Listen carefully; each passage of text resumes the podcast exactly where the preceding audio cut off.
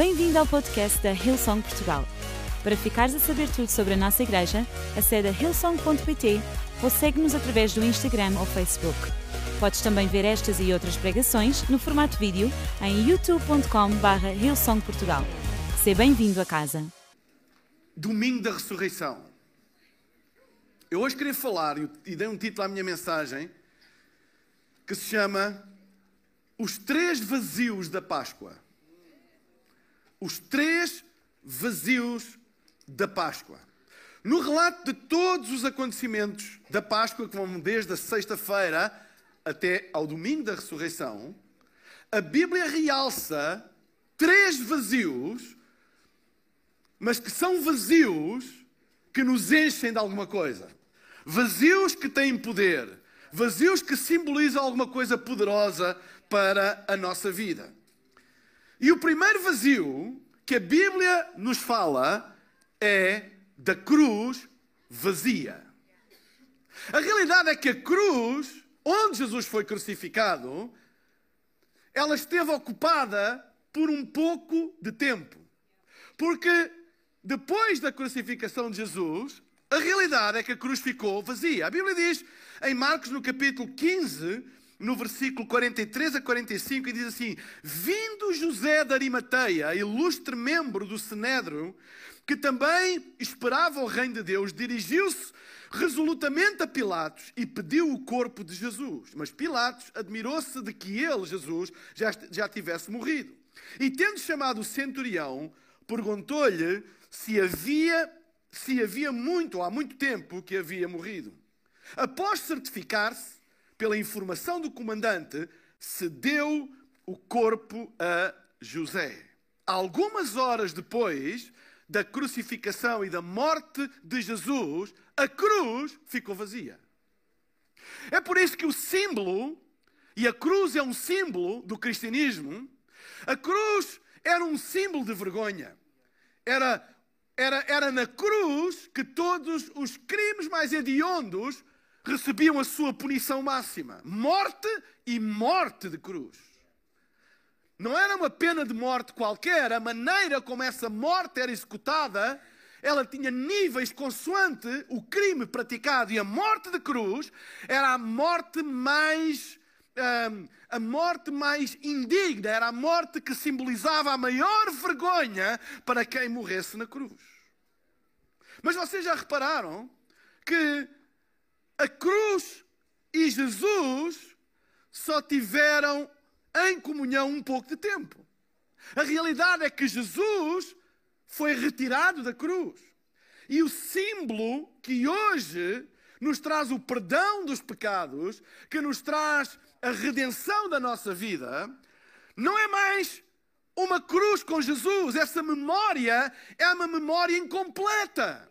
Se eu colocar uma cruz e um símbolo de Jesus nessa cruz pregado, ela realmente ela indica ou simboliza, mas é apenas um pequeno momento da crucificação.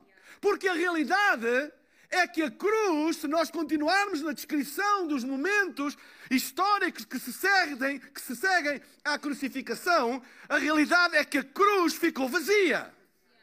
José de Arimateia, ele veio reclamar o corpo de Jesus para o poder sepultar num túmulo, num sepulcro. E os, e, e, e, os, rituais de embalsamentos tinham sido iniciados, mas porque o dia judeu não acaba à meia-noite, acaba às seis da tarde, quando o corpo de Jesus foi retirado, não houve tempo suficiente para ser preparado consoante os rituais judaicos. A realidade é que a cruz ficou vazia. Eu quero dizer uma coisa: a nossa cruz, a cruz da nossa salvação, a cruz da nossa redenção, a cruz onde o seu sangue foi vertido, é uma cruz que está vazia. E porque essa cruz está vazia, é nós podemos ser cheios daquilo que essa cruz representa. Porque se a cruz não tivesse vazia, a redenção não era uma realidade. A redenção não era uma realidade. A cruz foi transformada de um símbolo de vergonha para um símbolo de esperança e perdão, mas esse símbolo de esperança e perdão é uma cruz vazia. Não haveria esperança, não haveria salvação, não haveria perdão dos pecados. Qual é o significado da cruz de Cristo está vazia? O significado mais profundo da cruz de Cristo está vazia é que nós temos a promessa que os nossos pecados podem ser absolutamente e completamente perdoados.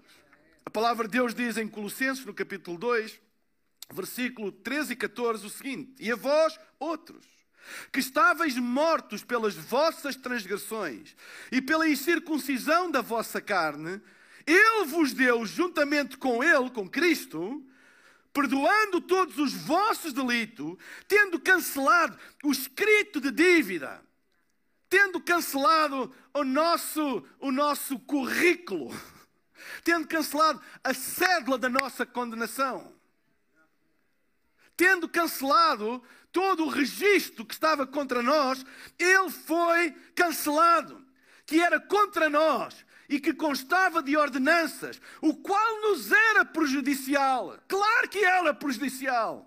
Mas ele removeu inteiramente, cravando na cruz. O que está na cruz agora não é mais Jesus, mas é a nossa culpa, é a nossa cédula, é os nossos pecados, é as nossas transgressões. A cruz está vazia de Jesus e está cheia das nossas culpas. Se Jesus continuasse na cruz, ele não tinha sido o substituto. Ele levou os nossos pecados e a cruz ficou vazia. E, nos, e, na cruz ficaram todos os nossos pecados, tudo aquilo que estava contra nós. Como é que é aquela palavra jurídica que, que fala, agora faltou-me o nome, de. Não, de, de, de, o registro das nossas condenações, o nosso cadastro. Ninguém gosta de ter cadastro. Não é? Toda a gente quer ter um cadastro limpo. A realidade é que diante de Deus nenhum de nós tinha um cadastro limpo. Mas sabem onde é que o nosso cadastro foi limpo? Na cruz. A cruz está vazia de Jesus, mas tem lá o nosso cadastro. Ele levou os nossos pecados. A história da Páscoa continua e a cruz esteve vazia desde sexta-feira, seis da tarde, para a frente. Mas, no relato da Páscoa, esta não é a única coisa que ficou vazia. O Ruben há pouco roubou a minha mensagem e falou no ponto número 2. Uma cruz vazia e um túmulo também vazio. Ora, Jesus, quando foi retirado da cruz, ele foi uh, sepultado.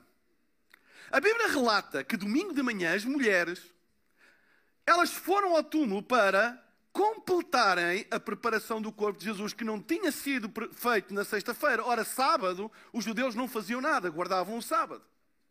Então elas foram no domingo de manhã para completar a preparação do corpo de Jesus para ser sepultado. Foi isso que elas foram fazer, diz a palavra de Deus, bem cedo. Bem cedo. Em Marcos, no capítulo 16, versículo 5 a 6, diz assim: E vós outros, que estáveis mortos pelas vossas transgressões e pela incircuncisão da vossa carne, vos deu juntamente com Ele, perdoando todos os nossos delitos, tendo cancelado o escrito de dívida que era contra nós e que constava de ordenanças, o qual nos era prejudicial e removeu inteiramente na cruz. Quando as mulheres se preparavam para finalizar os preparativos, esta não é a passagem de Marcos, como vocês puderam eh, reparar, mas a passagem de Marcos fala que as mulheres elas foram e quando elas chegaram, elas deram com algumas coisas estranhas. A primeira coisa estranha, quando elas chegaram ao sepulcro, ao túmulo, foi que os soldados que guardavam, e vocês sabem porque é que os soldados guardavam o túmulo? Não é que eles estivessem à espera de uma ressurreição. Eles tinham receio que os discípulos roubassem o corpo de Jesus. Então, colocaram soldados a guardar o túmulo. Quando elas chegaram ao local, diz que os soldados estavam inconscientes. Algumas, algumas versões dizem a dormir, outras dizem inconscientes, simplesmente passaram-se. Estavam deitados no chão, sem sinal de percepção do que se, parava, que se passava à sua volta. E para elas foi estranho. Depois olharam e viram uma segunda coisa estranha. A segunda coisa estranha é que viram que a pedra que tapava a entrada, e vocês têm que entender que era uma pedra que pesava entre uma tonelada e meia e duas toneladas. A pedra que tapava o túmulo estava retirada. Vocês imaginam qual, era o, qual teria sido o primeiro pensamento das mulheres? Roubaram o corpo de Jesus. Ou seja, os soldados estão. Alguém lhes deu uma pera, sei lá, qualquer coisa. A pedra tirada. E a terceira coisa estranha: estava um homem à direita do túmulo, vestido de branco, e que se virou para elas e disse o seguinte: Por que procurais os vivos entre os mortos? E elas? Ele não está aqui. Ressuscitou. Que coisa estranha. Um homem de branco sentado do lado direito da pedra e virou-se para elas, porque elas não entraram no túmulo. Virou-se para elas e disse: Por que vocês procuram, procuram os vivos entre os mortos? Ele não está aqui, mas ressuscitou. Então, o túmulo vazio tem como grande mensagem o seguinte: o corpo não foi roubado, não foi usurpado. Jesus, ele venceu o último e mais temível inimigo da humanidade, a morte. Há um ditado que diz: tudo tem remédio menos a morte. Isso é quem não acredita na vida eterna. A morte teve um remédio. E o remédio da morte foi a ressurreição de Jesus. Jesus é o remédio para a morte. Jesus é o antídoto para a morte. Ele venceu a morte. A morte não teve poder para o conter. Onde está a morte, os teus aguilhões? Onde está a morte, o teu poder? Que encarcerou toda a humanidade desde os primórdios. Onde está agora a morte, o teu poder? Jesus! Ele venceu a morte e o túmulo vazio é o sinal de que a morte não o pôde conter. Em, 2 Timóteo, no capítulo 1, versículo 10, diz assim: E manifestada agora pelo aparecimento de nosso Salvador Cristo Jesus, o qual, agora escutem, não só destruiu a morte, como trouxe à luz a vida e a imortalidade mediante o Evangelho. Ui! Ele não apenas destruiu o poder da morte, retirou-lhe o poder, a palavra final. A morte não é mais a palavra final. A morte não é mais o fim. A morte não tem mais autoridade sobre aqueles que têm fé em Cristo Jesus. Mas ele não apenas retirou o poder à morte, não destruiu apenas o poder da morte, como trouxe à luz, trouxe à realidade, trouxe ao conhecimento, trouxe à nossa vida a imortalidade mediante o Evangelho. Não é apenas vencer o maior inimigo, é além de vencer o maior inimigo, a morte, é trazer a eternidade de volta restaurada ao ser humano. O homem foi criado para viver para sempre. Mas por causa do pecado, a Bíblia diz que o salário do pecado, o pagamento do pecado é a morte. A morte é um salário, é uma consequência não é o plano de Deus. O homem foi criado para a imortalidade, é por isso que nós não sabemos lidar com a morte. Porque algo dentro de nós clama por eternidade. Mas aquilo que a Bíblia ensina é que a ressurreição foi a vitória sobre a morte, e porque ele venceu sobre a morte, ele pôs a eternidade, a imortalidade ao nosso dispor. Eu quero vos dizer uma coisa. Quando alguém recebe Jesus no seu coração e coloca a sua fé na obra redentora de Cristo, a sua vida não muda apenas aqui nesta terra. Ele ganha uma imortalidade, a sua alma imortal junta-se com Cristo para a eternidade. Tu nunca mais serás separado dele. Nunca, nem a morte pode separar. A morte pode separar dos teus entes queridos, dos teus amigos, mas não de Cristo. A morte não tem mais poder sobre o teu destino. A morte é apenas uma passagem para um outro estado, mas o teu destino está traçado pela tua fé em Cristo Jesus. A morte, os aguilhões da morte não têm mais poder sobre nós. Isso foi conquistado pela ressurreição. Ele venceu a morte, ele venceu o pecado. Agora, ele na cruz venceu o pecado. Vencendo o pecado, não há mais salário. O salário foi pago, não há mais salário. Vencendo o pecado, ele tinha que vencer a morte. Ele não poderia vencer o pecado, é por isso que o apóstolo Paulo disse: Se eu crer em Cristo apenas nesta vida, eu sou o mais miserável de todos os homens. Se eu não crer na ressurreição, eu sou o mais miserável, porque o meu pecado foi pago, mas as consequências do pecado eu ainda as tenho. Eu posso ter os meus pecados perdoados, mas se eu tiver que pagar o salário desse pecado, que é a morte. Ora, a ressurreição completou a obra de Cristo, porque na cruz os nossos pecados foram perdoados, mas na ressurreição o salário foi pago, a morte foi vencida e não é mais o nosso salário, porque o pecado não tem mais domínio sobre a nossa vida. Então, o poder da ressurreição é a maior manifestação de poder do universo. Não há outra, sabe, não há outra maior manifestação de poder do que a ressurreição. A ressurreição é a maior manifestação de poder do universo em Cristo. Agora, a coisa mais fantástica é que o Novo Testamento ensina que o mesmo poder que ressuscitou Jesus dentre os mortos e que deu aso à maior manifestação de poder, que foi a vitória sobre a morte, a Bíblia diz que esse poder habita em ti. Ui. Ele não está à disposição de ti, ele habita em ti. Sim, mas como é que eu sei que esse poder habita em mim? Deixa-me dizer-te uma coisa. A ressurreição, em primeira análise, não é um acontecimento. A ressurreição é uma pessoa.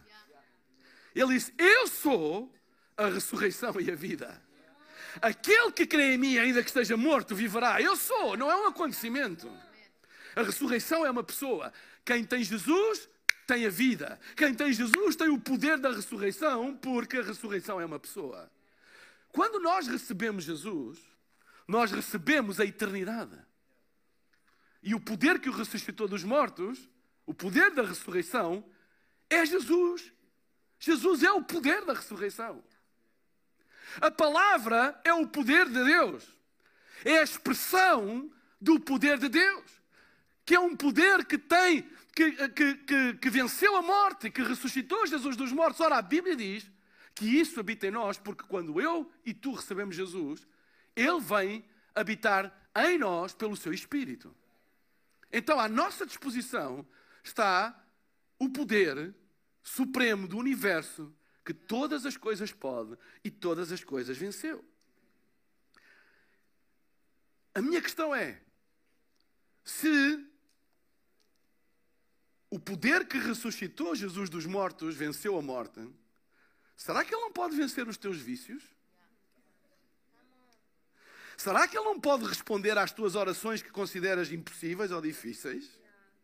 Ora, se o poder que venceu a morte, o poder que consertou o maior problema da humanidade, que era a separação, a morte eterna, a separação de Cristo, o poder que consertou todas estas coisas, tu achas que Ele não consegue consertar aquilo que se passa na minha e na tua vida?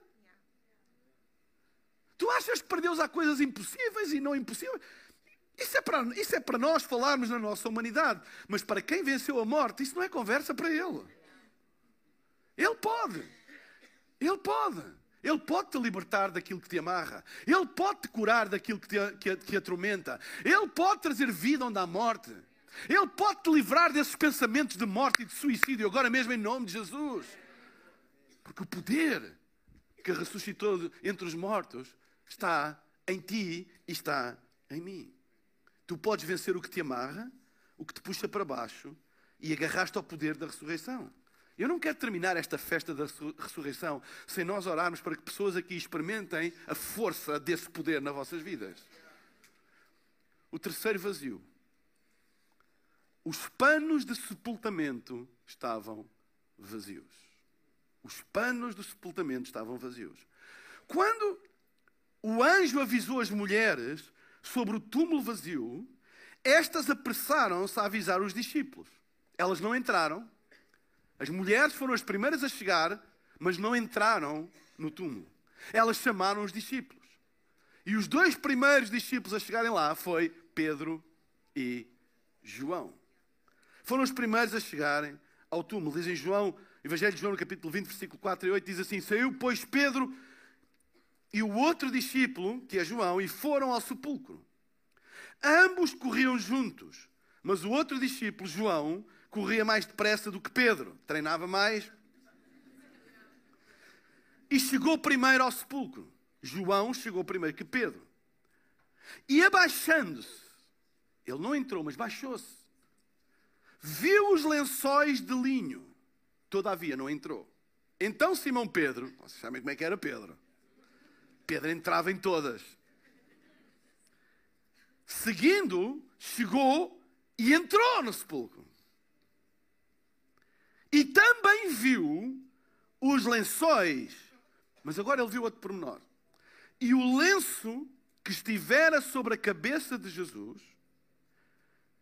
e que não estava com os lençóis, mas deixado num lugar à parte. Outras traduções dizem dobrado num lugar à parte. Então entrou também o outro discípulo, João, que chegara primeiro ao sepulcro e viu e creu. Mas creu no quê? Ora, quando a notícia chegou, eu não sei como é que a notícia, vocês sabem como é que é as notícias. As mulheres lançaram a notícia. Eu não sei o que é que elas disseram.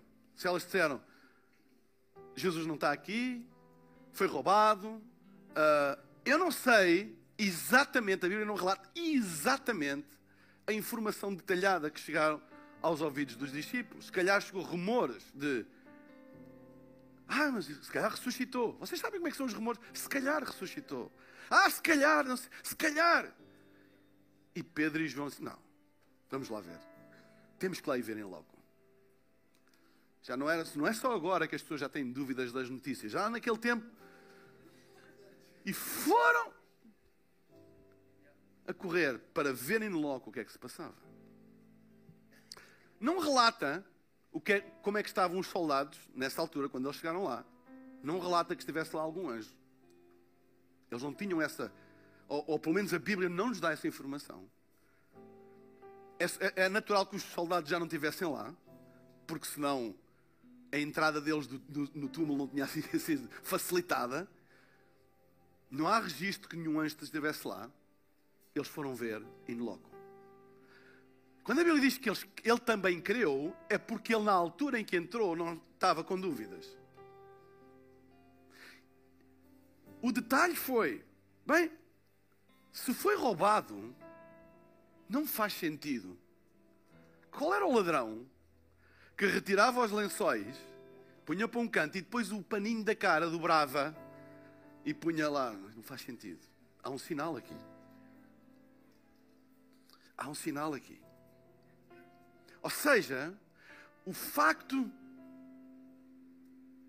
de os panos mortuários estarem vazios, o facto do lenço facial estar dobrado,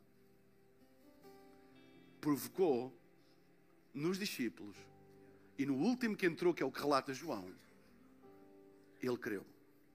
Reparem que a Bíblia diz que João era muito íntimo com Jesus. Ele conhecia-o de gingeira. Eu creio que João, quando viu aquilo, disse: Isto foi ele. Só ele podia fazer isto. Só Ele poderia ressuscitar dos mortos. Só Ele poderia nos se lembrar de nós. E assim, eu vou-vos deixar um sinal para vocês acreditarem. Claro que a história depois não ficou por aqui, mas o facto de os panos mortuários estarem vazios foi o sinal da veracidade da notícia que começou a correr. Jesus ressuscitou. Claro que o Império Romano teria os seus serviços de conta informação. Dizer, nós vamos ter que. Se calhar tinham uns fact-check e que foram dizer isso é fake news. Isso é fake news. Isso é, isso é fake news. O homem está morto, ele foi roubado. Alguma vez. Isto passa para a cabeça. Não. Fake news, fake news. Eles foram. Foram e foram ver por eles próprios. E tiveram uma experiência pessoal que os levou a crer na ressurreição. Ora, os panos mortuários vazios, os discípulos, os dois discípulos lá dentro de um túmulo vazio, a verem panos vazios, vindos numa cruz vazia, mostra o seguinte: nunca baseis a tua fé somente por aquilo que dizem. Eu aconselho-te hoje de ir à cruz, que está vazia, a ir ao sepulcro e veres por ti mesmo que Ele te ama, que Ele morreu por ti, que Ele ressuscitou dos mortos e que Ele tem poder para mudar o teu destino eterno sempre. Mas vê por ti. Experimenta tu. Não vivas nunca uma fé encostada em alguém, ou porque alguém diz, ou porque alguém me ensinou. Isso é ótimo, mas experimenta tu. Experimenta tu. Vai lá tu. Tem um relacionamento com Chega-te a Ele. Chega-te a Ele.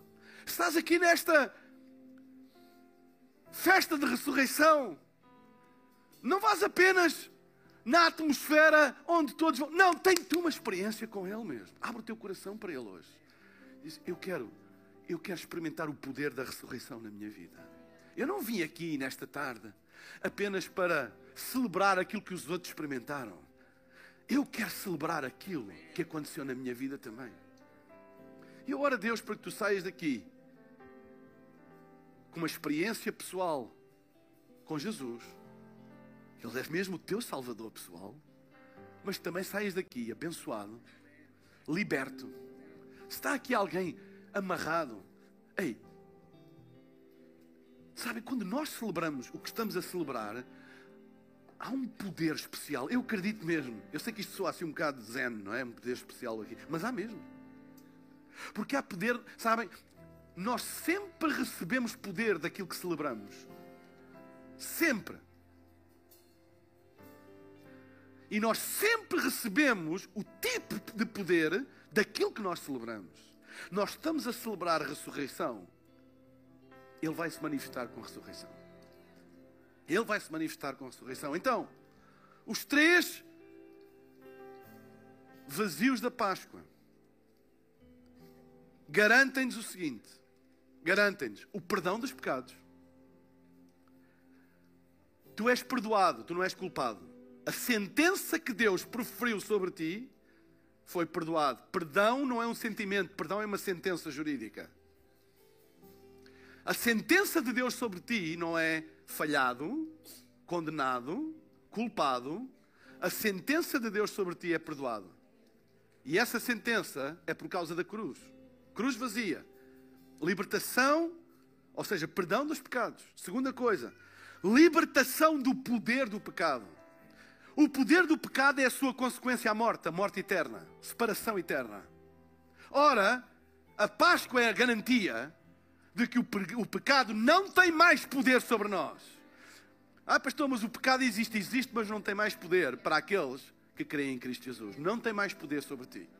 É por isso que tu não tens que viver debaixo do poder do pecado. Tu não deves, uma pessoa perdoada não tem que viver como condenada. Uma pessoa liberta do pecado não tem que viver mais no pecado. Não chafurdes naquilo que Deus já te libertou. Sai daquilo que Ele já te libertou. Não vivas de acordo com uma realidade que não é mais a tua. Os teus pecados foram perdoados e Ele te libertou do poder do pecado. Vira as costas ao pecado. Vira, tu tens poder para virar as costas ao pecado. Ai, não, é forte mais. Não é nada forte mais. O poder que ressuscitou Jesus dos mortos habita em ti. Não vivas mais. De... Isso é uma mentira. É por isso que o diabo, a única coisa que ele tem é mentira. Porque poder ele já não tem. O poder que ele tinha foi-lhe retirado na cruz do Calvário. O poder que ele tem é o poder que tu lhe dás pelas mentiras dele. Bíblia diz que Jesus foi pegar as chaves. Ele tem as chaves da vida, as chaves da morte. E até as do inferno ele tem. O diabo está tão sem poder que nem as chaves de casa tem. Quando se tira as chaves de casa a alguém, é sinal que ele perdeu, que ele perdeu o direito e a autoridade de entrar nessa casa. É ou não é? Tu, quando vendes uma casa, ou quando compras uma casa a alguém, o sinal não é só o guito. Queres as? Então, há alguma cópia e a primeira coisa que vocês fazem o que é? Mudam a fechadura. Porque chave é sinal de acesso. Chave é sinal de poder. Ele não tem as chaves da tua vida. Ele só entra se tu lhe abris a porta. É por isso que o apóstolo Paulo diz: não deis lugar ao diabo. Ele não tem poder sobre a tua vida. Fecha-lhe a porta. Diz: Tu não tens mais as chaves da minha vida. Tu não tens mais as chaves. Tu perdeste as chaves. Jesus tirou-te as chaves. Perdão dos pecados. Libertação do poder do pecado. Consequência, libertação do diabo e dos seus demónios. Eles não têm mais poder sobre a tua vida. Se tu estás aqui oprimido por forças espirituais da, da maldade, por forças das trevas, tu vais sair daqui liberto em nome de Jesus. Porque nós estamos a celebrar o poder da ressurreição. Quarto, promessa da ressurreição dos mortos. Quando Jesus ressuscitou dos mortos, Ele ressuscitou dos mortos, mas a Bíblia e nós vamos celebrar isso no batismo. Nós ressuscitamos com Ele para uma vida eterna. Mas sabem, todos aqueles que já morreram ou irão morrer em Cristo um dia, eles vão ressuscitar também. Nós temos a promessa da ressurreição. Iremos receber corpos gloriosos e viver eternamente. O nosso espírito é eterno, o nosso corpo não é, por enquanto. Mas ele será ressuscitado entre os mortos. Amém? Ele será ressuscitado entre os mortos, receberá um corpo glorioso. Esta é a promessa da ressurreição. A promessa da ressurreição dos mortos. É por isso que nós temos esperança mesmo na face da morte. Nós iremos ver os nossos entes queridos, nós iremos ver, porque nós acreditamos na promessa da ressurreição, que foi ganha na ressurreição de Cristo. Porque a morte não tem mais poder. E a quinta e última conquista da Páscoa é a promessa da vida eterna na companhia de Cristo. A vida eterna não começa depois da morte, a vida eterna começa no dia em que tu recebes Jesus no teu coração. A Bíblia diz que tu foste transportado do reino das trevas para o reino da luz do seu amor. É aí que começa a tua verdadeira vida eterna. Essa é uma promessa. Uma promessa de vida eterna. Ora, pastor Costa Neto falou semana passada, quem esteve nas reuniões da manhã, sobre a eternidade, uma mentalidade de eternidade. Ora, quando nós recebemos vida eterna, tudo fica noutra perspectiva. Quando nós sabemos que temos vida eterna, todas as coisas, elas elas são colocadas numa perspectiva completamente diferente.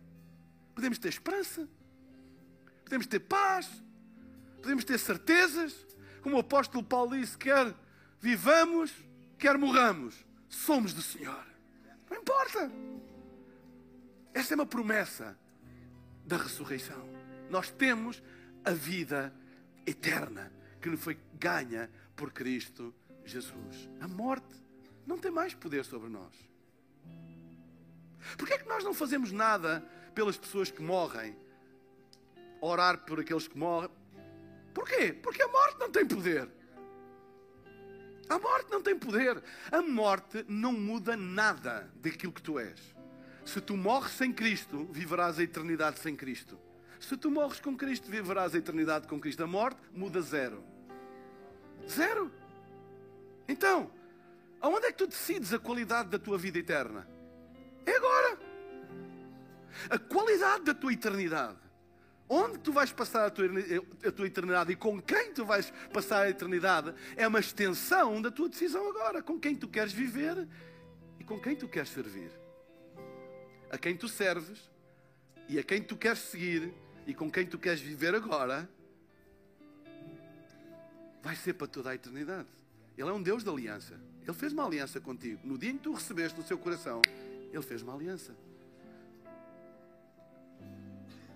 Dá a tua vida a Jesus hoje.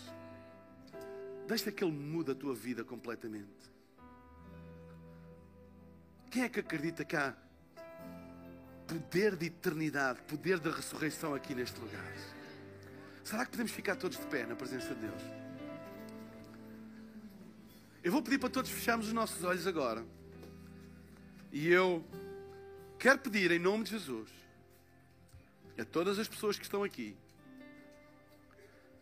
e que nunca deram ou nunca tomaram a decisão pessoal de darem a sua vida a Jesus. Eu vou desafiar a tu fazeres isso hoje. Dizer assim: Eu quero dar a minha vida a Jesus. Eu quero definir agora a qualidade da minha eternidade. Dá a tua vida a Jesus agora.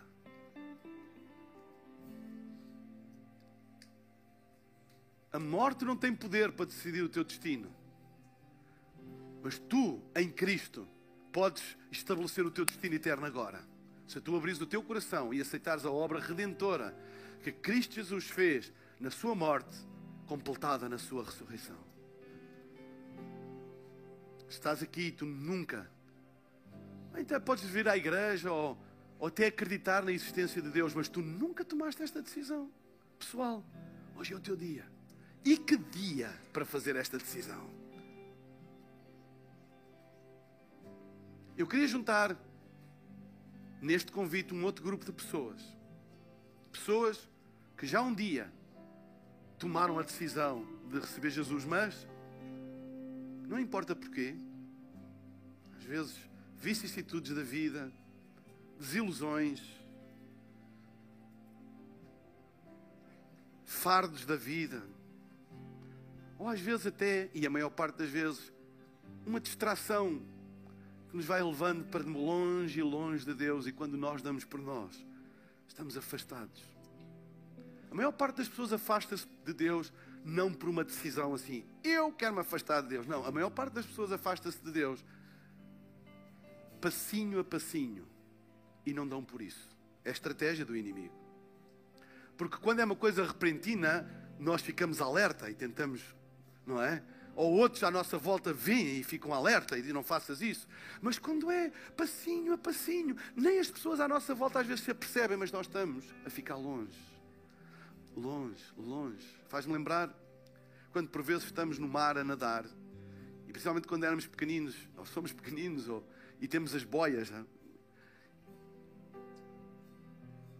Eu lembro-me de pequenino, eu tenho família na zona uh, sueste, uh, sudoeste do Algarve, onde no verão bate uma nortada forte às vezes.